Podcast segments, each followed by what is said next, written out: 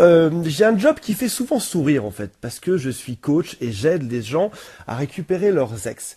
Alors, euh, bah déjà ce qu'il faut savoir, c'est que une fois sur deux, c'est une excellente idée de récupérer son ex, et puis une fois sur deux, euh, mieux vaut laisser passer la période de deuil et puis passer tranquillement à autre chose.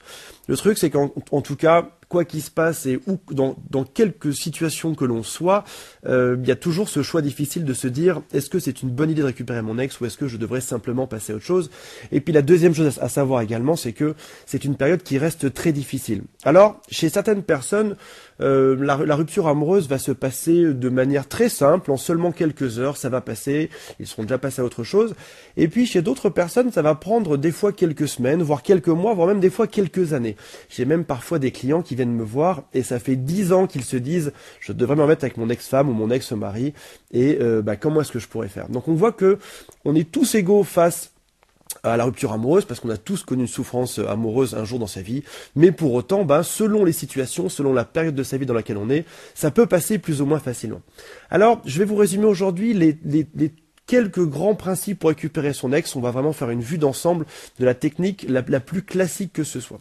Première chose, c'est que suite à la rupture amoureuse, on fait ce qui s'appelle les interdits. En gros, euh, bah, on fait beaucoup d'erreurs, comme par exemple, on a tendance souvent à harceler son ex, à envoyer beaucoup de SMS. On a tendance à euh, insister, à essayer de négocier, à faire un peu de chantage à l'amour, en mode, euh, bah voilà, écoute, si jamais tu ne reviens pas avec moi, je vais faire des bêtises, etc. Euh, il peut se passer aussi que on tente de négocier en mode, ben voilà, écoute, tu m'as dit euh, que tu euh, m'aimais il y a encore peu de temps de ça et on a des enfants ensemble et je pense que tu devrais réfléchir, etc., etc. Mais malheureusement, ben l'amour ça se passe pas comme ça.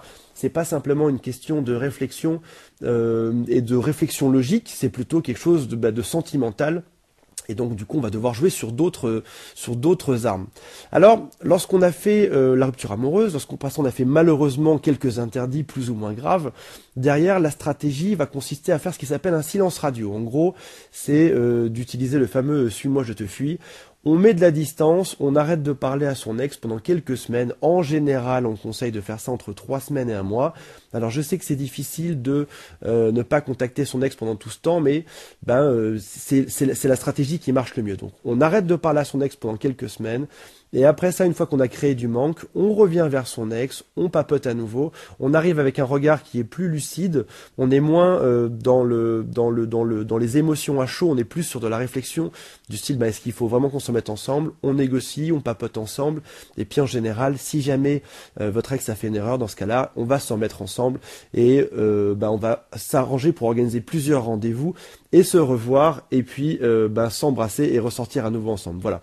Dans d'autres petites capsules audio, je vais vous expliquer plus en détail certaines de ces théories et je vous dis à très bientôt.